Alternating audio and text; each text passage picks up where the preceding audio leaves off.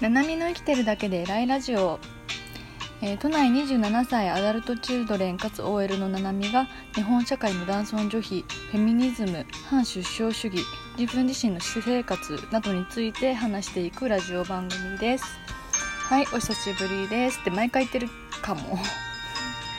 えっと今日はあの前回、えーどっちのお題がいいですかって言って一応あの表をもらってたあの全ての人に結婚をっていうテーマで話していきたいと思います。えー、と何の話かっていうと同性婚と選択的夫婦別姓の話であのそれ関係のイベントとかも行ったことあるんですよ。でそれまでその同性婚を目指す方々と、え選択的夫婦別姓を目指す方々って別々でやってきたんですけど結局問題の根っこって一緒でそれに理解を示さない人々がいる。その政権与党とかのまあそういった方々に。ちょっと今日あの選挙の日なのでどんくらい言っていいんですかわかんないんですけどまあ都知事選の選挙日なんで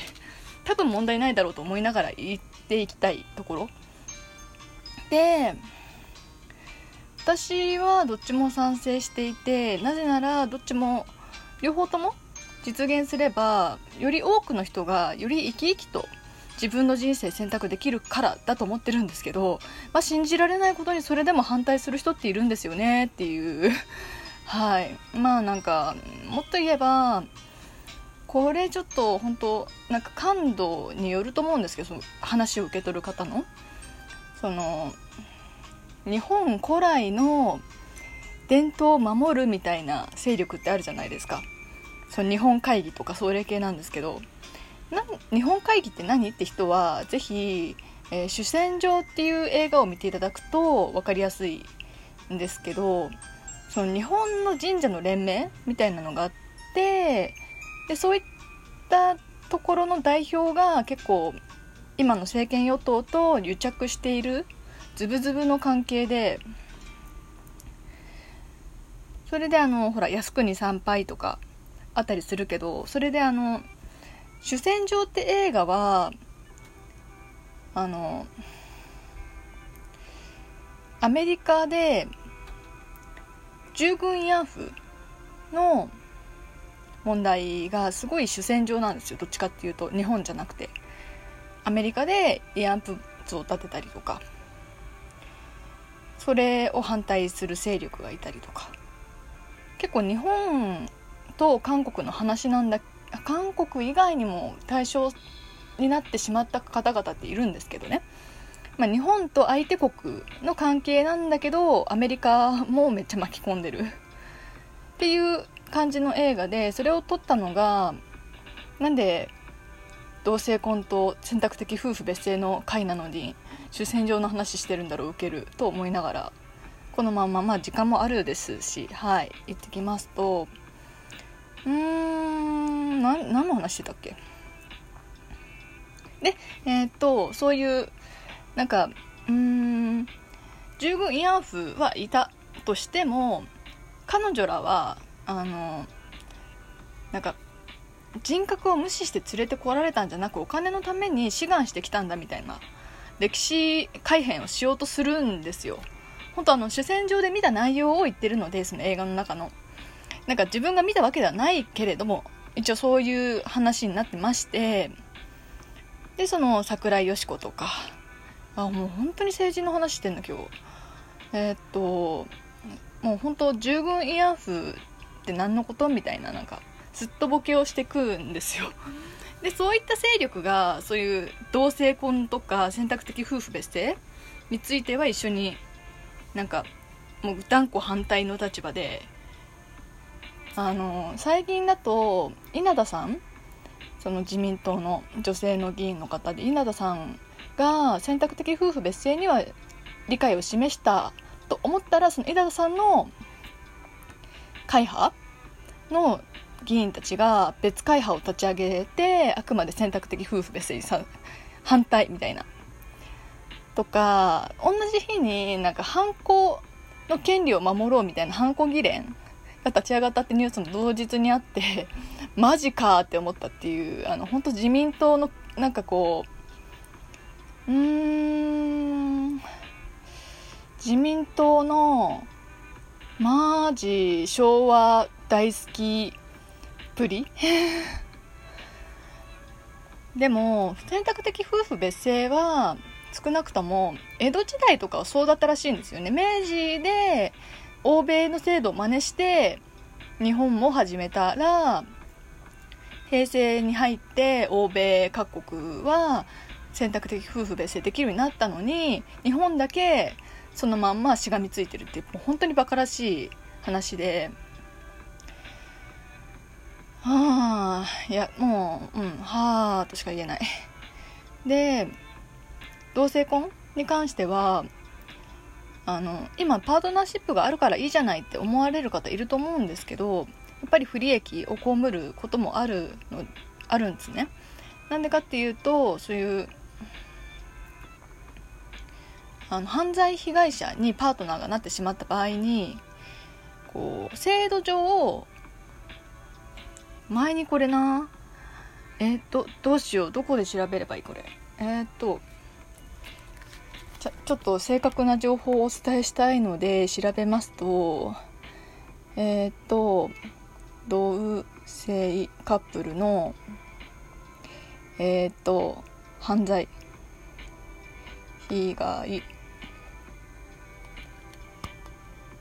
であはいはい。これですね。6月5日の記事で、えー、アウトジャパンさんより、えー、名古屋地裁が社会通念が形成されていないとして同性パートナーへの犯罪被害遺族給付金の支給を認めない判決を下しました。っていうニュースとかそういった不利益を被ってしまうわけですよ。でうーんいやもうとにかく良くないよね変えようよっていう話なんですけどとにかく理解を示していただけないしあくまで反発なさる。うん。まあ、これ都知事選に触れてないからいくらでも政治の話していいっすよねみたいな感じで言ってるんですけど。いや本当なんかえ仕方なくないっていう人とすごいとことん話し合いたいくらいには腹立ちますね。うん。私自身は一応あの最初の方の回でも言ってると思うんですけどえっ、ー、と一応これまでお付き合いしてきた方々は男性ででも男性嫌だなって思って女性と付き合うのもありかなって思ったけど今のところその女性で付き合おうっていう風になったこととはなくって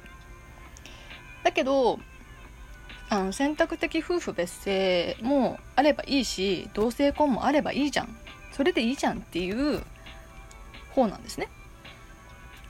だから本当かたくなに認められようとしない？今の社会っておかしいよねって本当に思っててそこで都民の皆さんにはご提案なんですけどまだ選挙行ってない人は都知事選行きましょうね。これは絶対言って問題ない範囲のあの都知事選に関する言及なので、はい、どんななんか政策を出しているかとかちゃんと確認して投票しましょう。あとなんかえっとツイッターで見たびっくりした話で夫の職場で特定のこの党のこの人に投票しなさいよみたいな強制をされているっていう話があったみたいなツイートを見てでさらに多分同じ人だと思うんですけどその最初のツイートではなんか免中服税でいいじゃんっていう話だったんですよ。そのつまりあ分かりました。って言いながら別の人に投票すればっていうかその本当に投票したい人に投票すればいいだけじゃんっていう。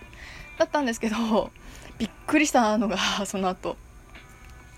あの職場で本当に投票したか確認するためにその候補者の名前を書いた用紙を写真で撮って送れってつなんか言われてるらしいとなって。まあそれもそれで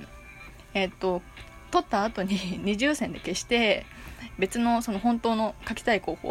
を書けばいいし用紙を変えてもらってもいいわけなんですけどいやそもそもそれ法律違反だよねっていうあのなんか支持すること自体が法律違反だし確実に投票させるために写真撮って送らせるのも法律違反だし場内の人たちそれ注意しないんやっていうのもまたびっくり、うん、びっくりがもう3乗くらいに重なっているっていう案件がありましてもしそういう人がいればあの本当従わないでほしいしなんか結構これまでも行われてきた手法っぽいんですよね。ちょいちょい話聞く気がする。マジであの自分の投票権大事にしてください。私の会社は別にそういう強制されないので私がむしろ選挙行けって言ってるぐらいなんですけど。もうほんとそういう会社あるんだなーって毎回なんか再認識してます。というわけで、えー、っと生活と政治は密着してるので本当に自分の選挙権を大事にしましょう投票しましょう、うん、ってなっちゃいますね今日の結論。うん。私はもう期日前投票してきたので今日はゆっくりして最終的に誰になるのか